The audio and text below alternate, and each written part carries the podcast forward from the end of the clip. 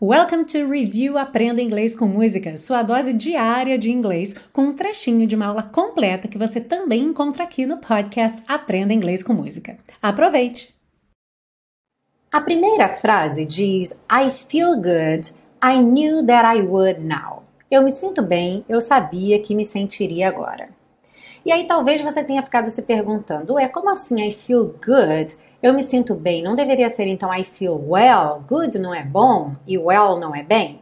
Bom, não necessariamente. Como a gente pode ver aqui, feel good ou feel well podem ser usados em inglês quando queremos dizer que nos sentimos bem, diferentemente do português.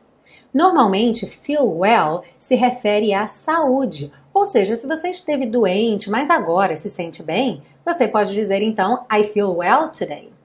Já o feel good é um estado geral de se sentir bem, se sentir feliz, otimista, orgulhoso, estar de bem com a vida. No caso da canção, ter o seu amor faz com que ele se sinta bem de maneira geral. Por isso, então, ele canta I feel good.